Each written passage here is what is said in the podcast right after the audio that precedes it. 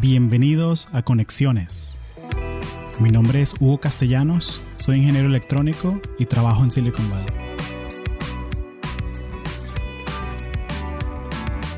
Este episodio de Conexiones es traído a ti por Audible, la plataforma premium para compartir audiolibros. Si eres como yo, te encanta aprender cosas nuevas, pero te cuesta mucho conseguir el tiempo para hacerlo.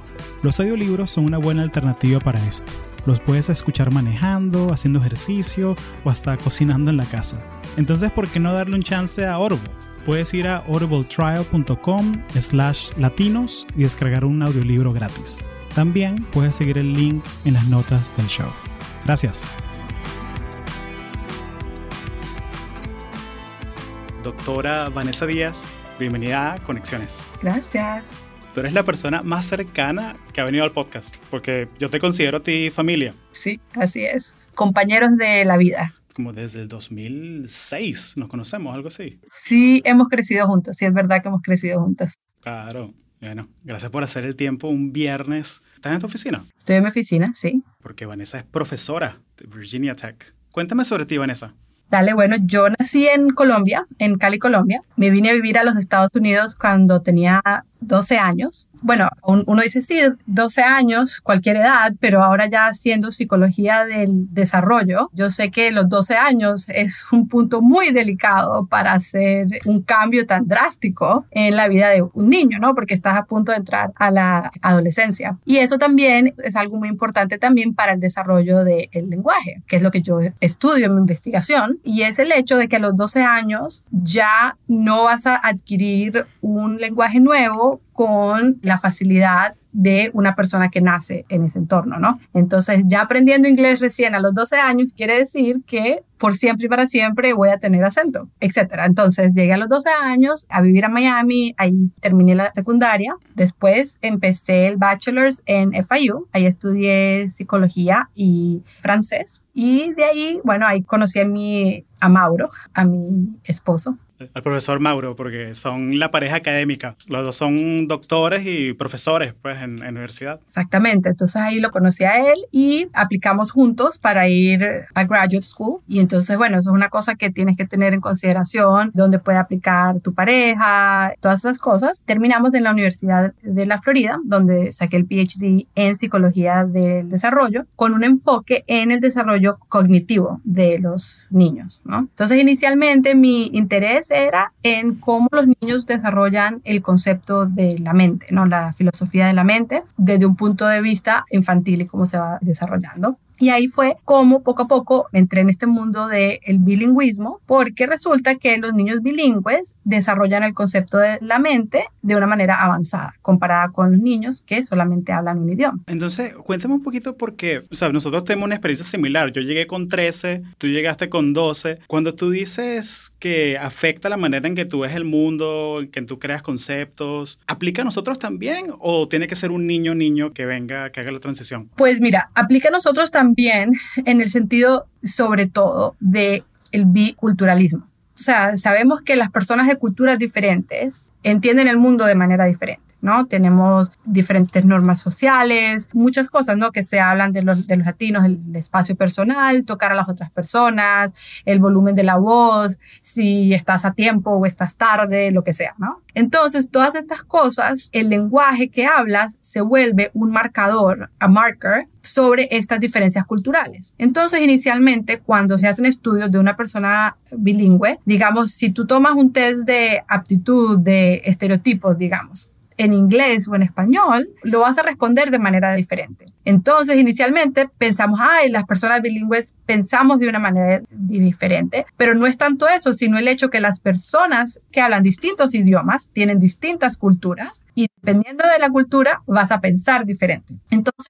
pasa? Que en la persona bilingüe están esas dos cosas a la misma vez. Entonces, claramente tú y yo sí somos biculturales, ¿no? Es más, nosotros somos triculturales porque además de la cultura de colombiana o venezolano, americano, también somos latinos, que no éramos latinos cuando vivíamos en Colombia y en Venezuela, ¿no? En Colombia y Venezuela nadie es latino, eso no existe. Entonces, cuando emigramos, tenemos que aculturarnos no solamente a la cultura americana, sino a la cultura latina. que es una cosa totalmente nueva y que las personas en realidad no estamos tan conscientes de ese proceso como el de acostumbrarnos a la cultura americana. Claro, entonces por eso es que a veces yo siento, y esto es 100% anecdótico, ¿ok? Esto no es con cifras, gráficas, números, eh, un peer review, pero yo siento que tengo más en común con una persona de Brasil que también emigró a Estados Unidos y lleva aquí 20 años, que con una persona de Caracas que conversé con ella ayer. Exactamente, porque ahora latino, una persona que vive acá, es un grupo cultural, eh, como tú mismo dices, tienes más contacto con él que con tu grupo cultural originalmente. Entonces, volviendo al tema del desarrollo y de la edad que emigras, por ejemplo, cuando yo vine con 12 años, mis hermanas vinieron con 9 años y con 6. Entonces, es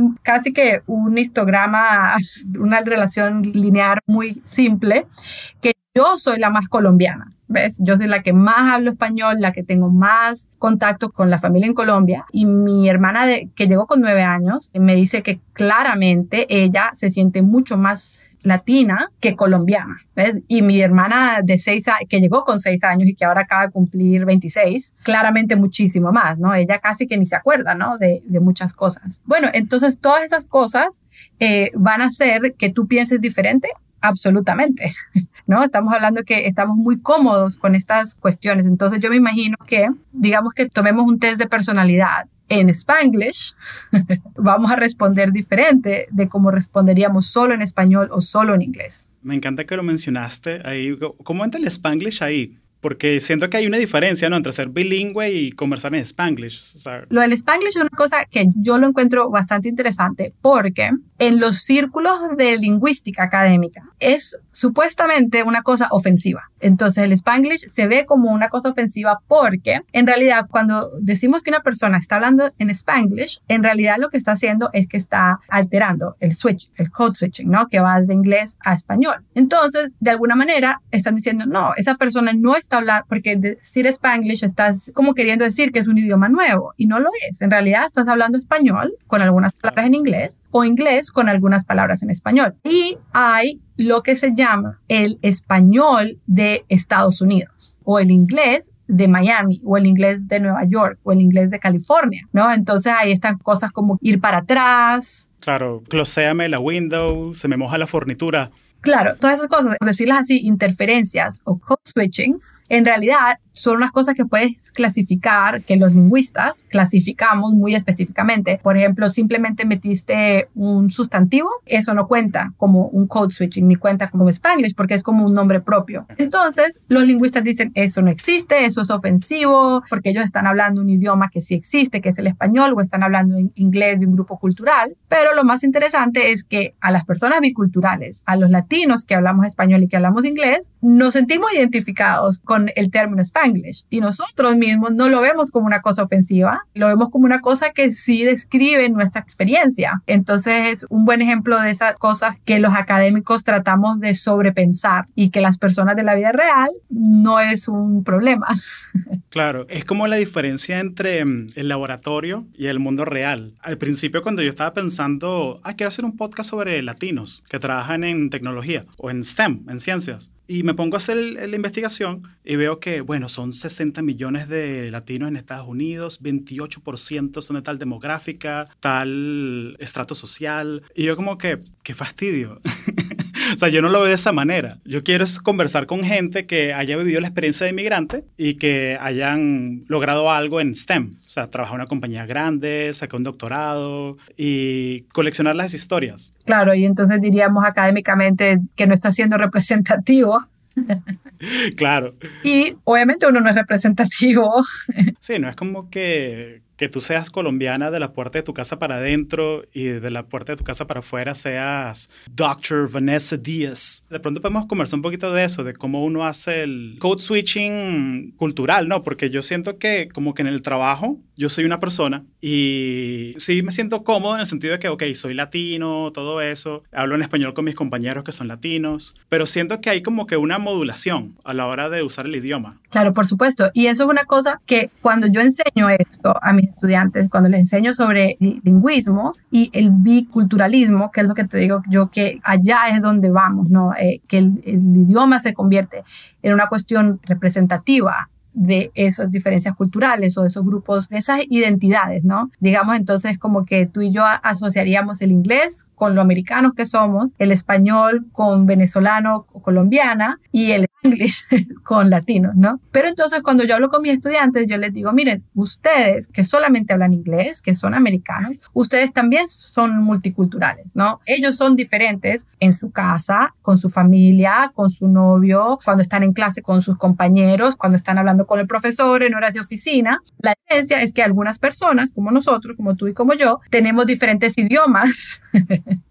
para tener ese tipo de interacciones que ellos no, pero para ellos es muy claro, ¿no? Cuando yo hablo de eso, aquí en Virginia Tech, que estamos entre las montañas de Apalacha, bueno, más o menos, los estudiantes dicen, por supuesto, yo soy de un pueblo donde todos hablamos con un acento que llego acá a Virginia Tech y nadie me entendería. Entonces, la mayoría de los estudiantes del área de acá tienen dos dialectos, digamos, ¿no? Entonces, cuando hablan con su acento en el dialecto sureño o de Apalacha y cuando llegan acá a la universidad, tratan de hablar de la manera más neutral posible. Entonces, ese es otro tema interesante, que es que si las personas que tienen dos dialectos en ese sentido, no, no en el sentido de un dialecto como casi que un lenguaje nuevo, no, sino en el dialecto como que eso, hablas sureño en tu familia y hablas American Standard English en el trabajo, eh, si eso cuenta como ser bilingüe. Y en realidad la respuesta es que en unas cosas sí y en unas cosas no. Pero yo haría una analogía con, que eso es una pregunta que me hace mucha gente en cuanto a esto del bilingüe es si importa la distancia lingüística entre los idiomas. Que sí, obviamente ser bilingüe en español y portugués no es lo mismo que ser bilingüe en español y chino.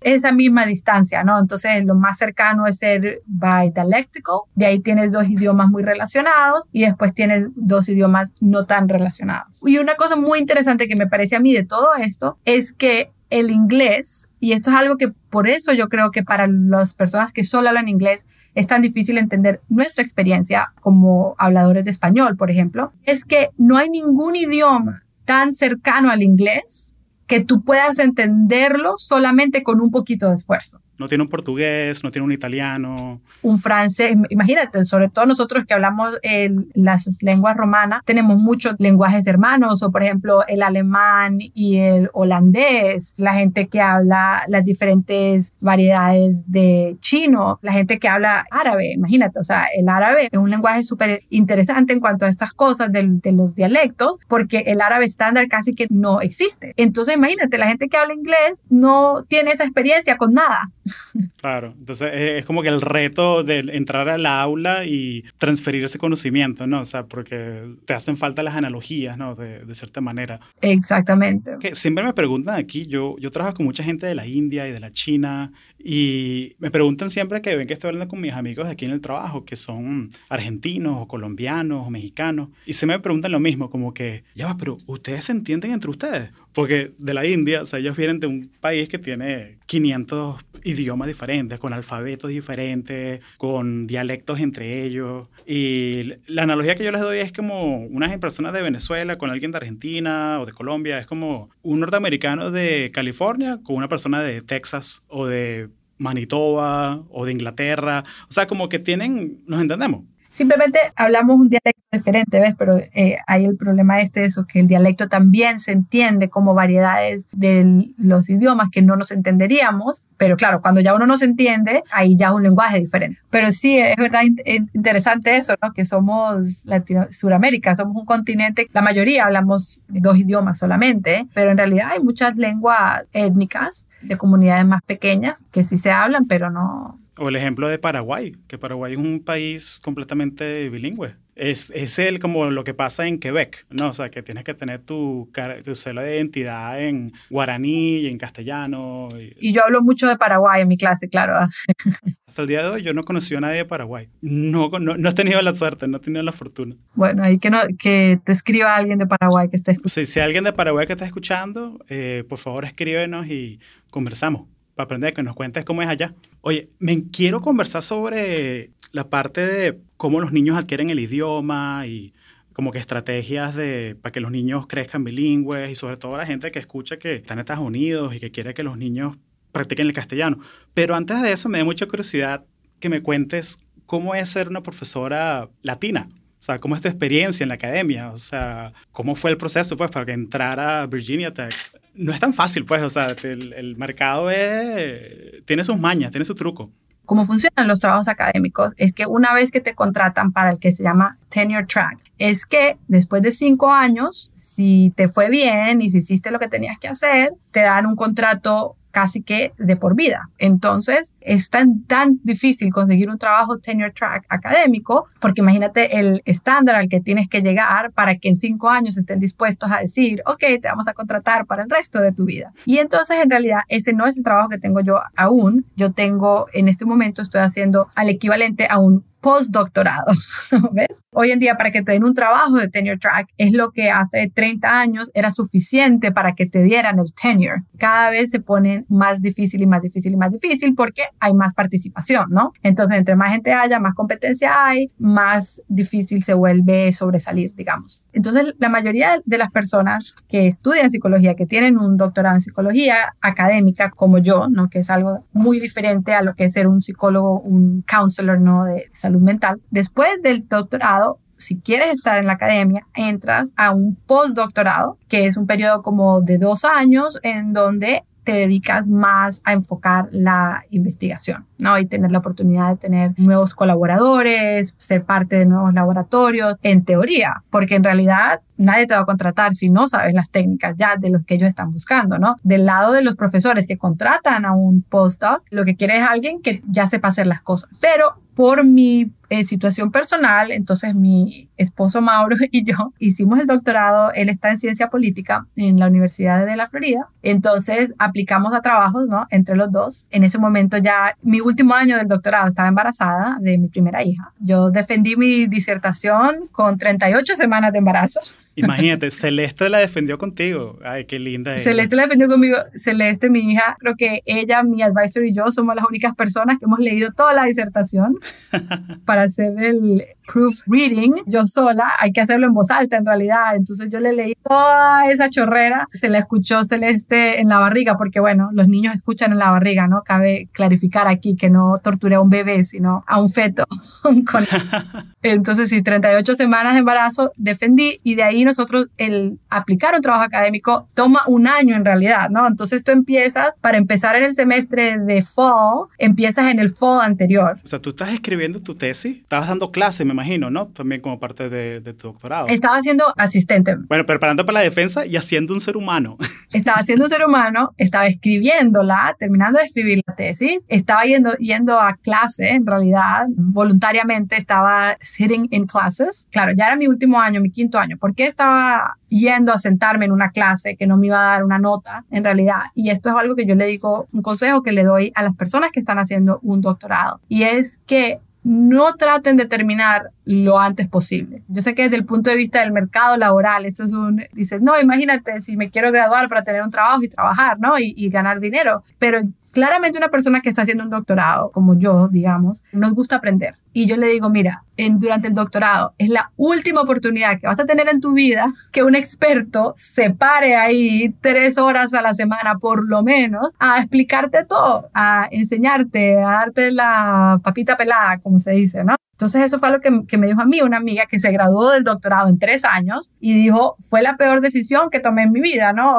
Todos decimos, oh my goodness, en tres años, qué emoción. Y ella dice, no, no es bueno, no es la experiencia que estás buscando, ¿no? Si es para graduarte lo antes posible, entonces no hagas un doctorado, ¿no? Y así me dijo ella, me, me, dijo, mira, durante el doctorado es, no tiene que serlo, ¿no? Tú lo puedes buscar de, después, pero realmente es como claro. que oportunidad que tienes para aprender lo que tú quieras, ¿no? Imagínate, tienes una universidad 100% a tu disposición, tienes expertos en todas las cosas que, que quieras y entonces ese año, eh, ya ese último año, descubrí, por ejemplo, que había una profesora del departamento de lingüística, que no era mi departamento, enseñando una clase sobre el bilingüismo y el cerebro. Ah, no, perfecto. Era ese casi que eh, Vanessa Díaz, por favor, venga para la clase. Exactamente. Entonces yo dije, ¿cómo no va a tomar esta clase? Y entonces fui y justamente era una clase que estaba haciendo ella con undergrads y graduate students a la misma vez. Y nada, eso entonces estaba sitting in the class, haciendo mi hija y aplicando a trabajo, ¿no? Entonces aplicamos al mismo tiempo mi esposo y yo y decíamos, solamente necesitamos un trabajo, ¿no? Si lo consigo yo y ahí, ahí se va el otro. pero entre los dos entonces aplicamos a más de 120 trabajos. Cada uno aplicamos como a 60. Así es el mercado académico y aplicar a menos de eso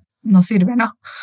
y me imagino que, o sea, porque aplicar no es que llenaste una planilla con tu nombre, fecha de nacimiento y social, no. Eso, tenés que escribir unas propuestas de cómo es tu filosofía de enseñar y cuáles son los, los papers, las publicaciones que has tenido, o sea. Exactamente. Entonces, casi todos te van a pedir, eh, exacto, un research statement, un teaching statement y últimamente un diversity statement, ¿no?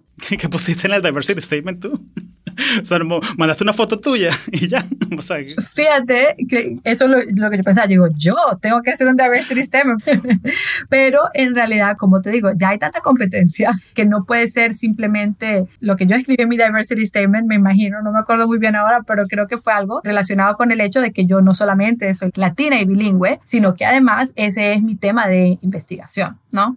Yo no digo que tienes que ser bilingüe para estudiar bilingüismo, pero claramente tú lo vas a hacer mejor. Hay una parte como que de, interés personal también. Y... De interés personal no solamente eso, sino simplemente de entendimiento, de tener insight. Claro que una persona bilingüe es la que puede tener el insight. Y por ejemplo, en psicología tratamos de ser un poco más bueno, no tienes que, etcétera, etcétera. Pero en los lingüistas, tú no puedes estudiar un idioma que no hables. Y eso para ellos es muy claro. Entonces lo que yo le digo a las personas bilingües que están interesadas en, estudiar esto, yo les digo, tú quieres que sea una persona que no sea bilingüe el que estudie estas cosas. Si tú eres una persona latina que estás interesada en solucionar un problema que tenga nuestra comunidad, tienes que hacerlo tú. Si es que los colegios que a los que van los niños latinos no son tan buenos o que hay discriminación en STEM, por ejemplo, o lo que sea, tienes que hacerlo tú porque nadie más se va a interesar de la misma manera que lo haces tú. Y entonces eso no es suficiente ser, sino también hacer.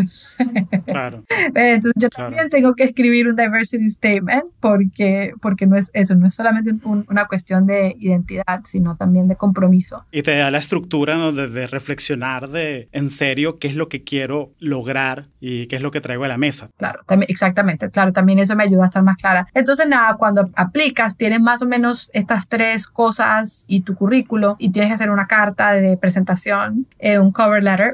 Y el gran trabajo es que tienes que mantener un orden para todas estas cosas, ¿no? ¿Cómo mantienes organizadas 60 aplicaciones? Cada universidad tiene un proceso diferente. Entonces, la más fácil es mándale todas estas vainas al email de, una persona.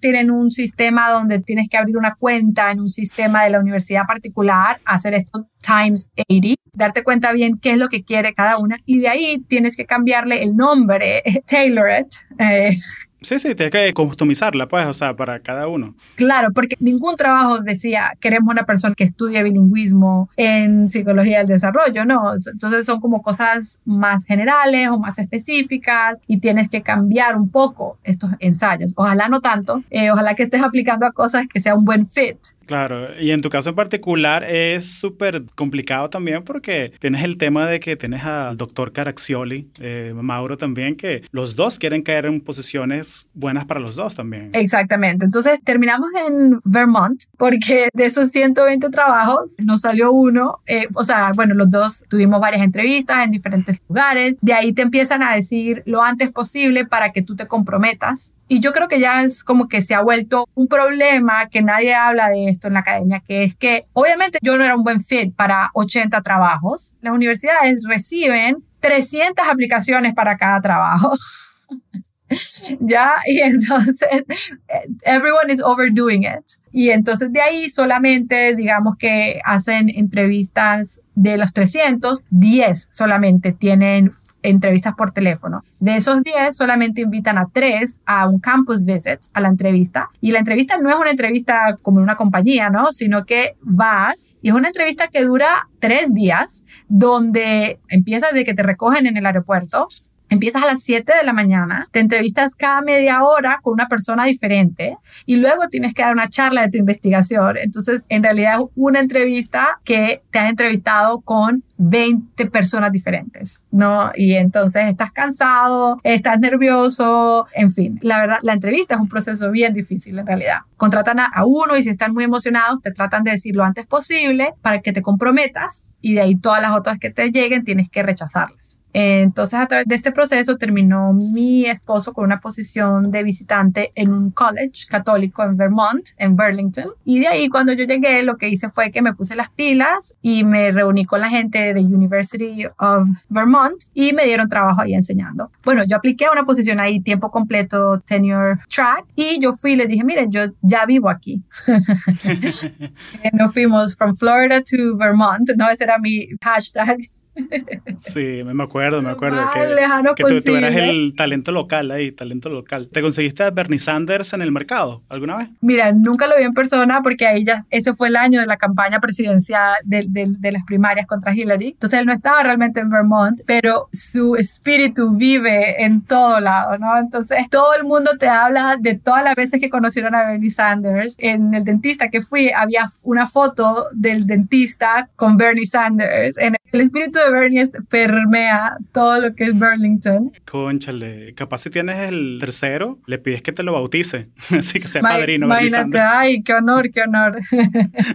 el Farmers Market de Burlington, que hasta hoy en día sigue siendo mi Farmers Market favorito en la vida, que hay al lado de City Hall. Y entonces es como que, mira, aquí era la oficina de Bernie Sanders, porque bueno, el, el alcalde de Burlington, ¿no? Claro. Este es el barrio, entonces ya todo el mundo sabe cuál es el barrio de Bernie Sanders. Imagínate. Entonces yo apliqué al trabajo y de ahí fui y le dije, mire, yo estoy aquí y me dieron trabajo enseñando, fui por toda la entrevista y de ahí mi esposo dijo, no, bueno, ya apliqué 80 trabajos un año, no voy a aplicar este año, voy, a tomar un break, estamos aquí en Vermont. Era como decir mi turno de encontrar algo permanente en Vermont cuando le escribieron de Virginia Tech y le dijeron, mira, este trabajo está perfecto para ti. Y a él aplicó y le salió.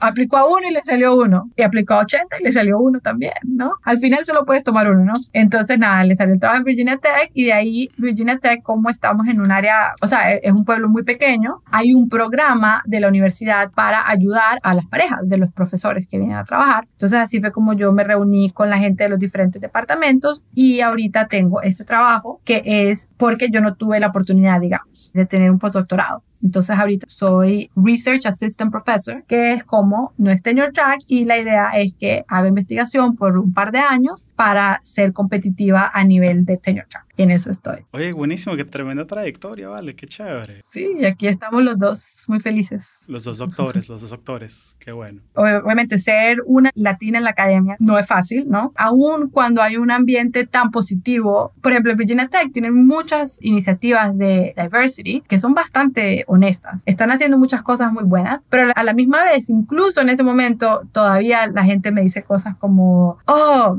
I love your accent. Your accent is so beautiful. Y para un lingüista como yo, es ofensivo. What do you mean an accent is beautiful? ¿Sabes? Los acentos no son bonitos o feos, son lo que son. Y ahí como que te están marcando igual, ¿no? Tú eres diferente a mí. Algo que me hubiese gustado haber tenido un poco más claro es que, mira, en realidad no importa el esfuerzo que tú hagas, sí va a ser más difícil para mí como una mujer latina en la academia. Entonces, no sentirte mal por aprovechar todas esas oportunidades para diversity. Mira, hay muchas oportunidades para eso. Hay becas y entonces es olvidarte del imposter syndrome. Si me entiendes? Tú no estás aquí, yo no estoy aquí simplemente porque soy latina. Al contrario, estoy aquí in spite of being latina que muchas personas como nosotros, yo creo, se sienten como que, ay, ¿será que me contrataron solamente porque querían diversificar el departamento? No es así. Para mí, obviamente fue mucho más difícil llegar aquí que para cualquier otra persona que no es parte de una minoría como yo. Y yo digo, por ejemplo, que una de las cosas más difíciles para mí fue el hecho de que mis padres no entendían el sistema. Entonces el hecho de llegar aquí y el hecho de llegar tú donde estás también y,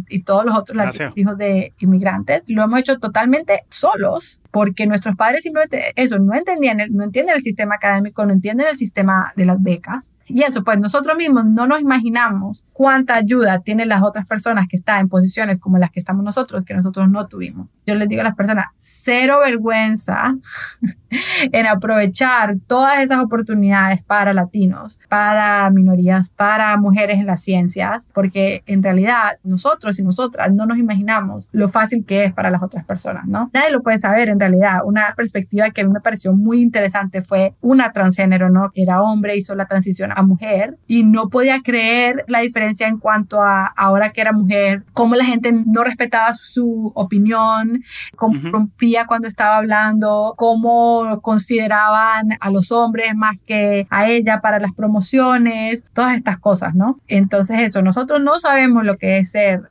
no una minoría. Y entonces eso, aprovecha, dejar la vergüenza y aprovechar todas las oportunidades, porque para nosotros es 100 veces más, más difícil, ¿no? Me recordó, fui a una charla el miércoles en Twitter y era un grupo de 500 latinos en tecnología. Me invitaron a ser speaker y el speaker antes que, que yo pasara es dominicano-americano y él es director de reclutamiento para una empresa de software. Y él nos contó acerca de la interseccionalidad y la opresión. Él es dominicano, o sea, es inmigrante, es latino, es negro y es gay. Entonces, a veces, mira, a veces estoy con mis amigos dominicanos y dicen cosas homofóbicas, entonces me siento oprimido. A veces estoy con mis amigos gay y dicen cosas de los inmigrantes y me siento oprimido. Un rollo la, la mente del pana. Pero que esas cosas existen. O sea, hay gente que, que, que vive eso todos los días. Otro ejemplo que me, me, impresionó mucho, me parece que es muy claro, es de un hombre que trabajaba, creo que era en seguros, y no se daba cuenta que su firma en el email era el de la colega, ¿no? que es mujer, y de pronto ese día él decía, ¿por qué nadie está respetando lo que estoy diciendo? ¿Por qué todo el mundo está cuestionando todo lo que estoy haciendo? Y él se dio cuenta cuando vio que era que tenía la firma de su colega que es mujer. En un día él había logrado hacer solamente la tercera parte de lo que él hace en un día normal, todo el obstruccionismo de la gente porque pensaban que él era mujer. Y entonces ahí se dio cuenta, claro, que a ella le había llamado la atención por no ser tan productiva como las otras personas en la oficina. Y no se ha dado cuenta que, mira, eso, eh, el nombre, tener nada más tu nombre ya es una diferencia. O,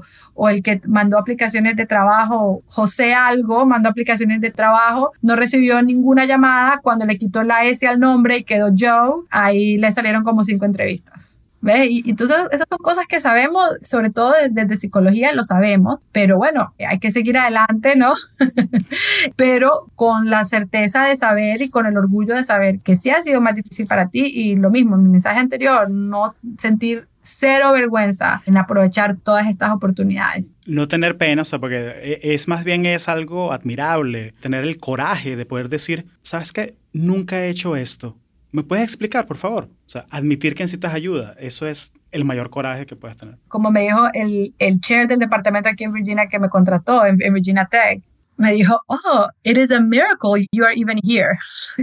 Thank you for recognizing it. Thank you for recognizing it. Claro que al contrario, eso es como que el tipo de cosas que cuando yo vivía en Miami me hubiese ofendido, porque en Miami no lo sientes. En Miami no existe en realidad. Y eso es lo que pasa. Eso es algo también que toda mi familia, mis amigos en Miami, la gente que viene de Miami, ellos no saben realmente el nivel de discriminación que en realidad existe porque no la viven. Yo digo que yo estaba muy afortunada. Yo recién cuando empecé el doctorado fue que me enteré de que está el estereotipo de que la gente con acento son menos inteligentes, imagínate. Que no vengan a Intel, aquí todo el mundo tiene acento.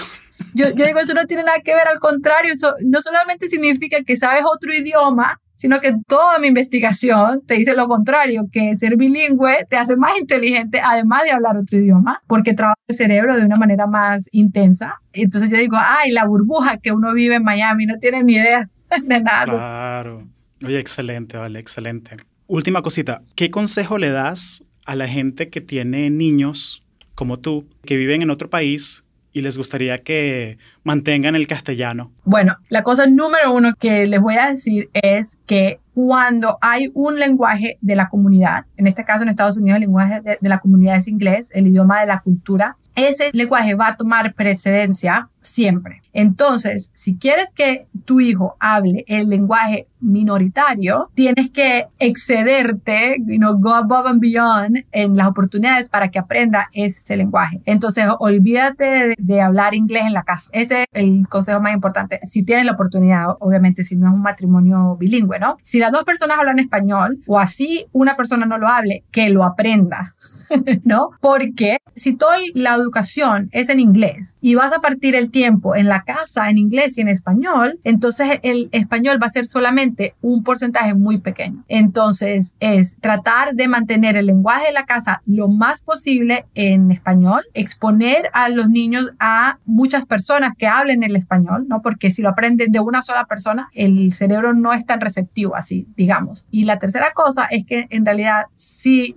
digo yo que es necesario educación formal en ese lenguaje, ¿no? Todas las personas que son nacidos en Estados Unidos, pero que hablan español, que yo, les, yo siempre les pregunto, ¿no? Les digo, bueno, ¿por qué tu español es tan bueno? ¿Por qué tú sí hablas español? Siempre me dicen, bueno, en, en mi casa lo hablamos, ta, ta, ta, ta, y en, a tal edad lo empecé a estudiar. Excelente. Oye, muchas gracias Vanessa. Gracias por todos los consejos y compartir tu historia. Y bueno, bienvenida aquí siempre. un placer. Muchas gracias a ti.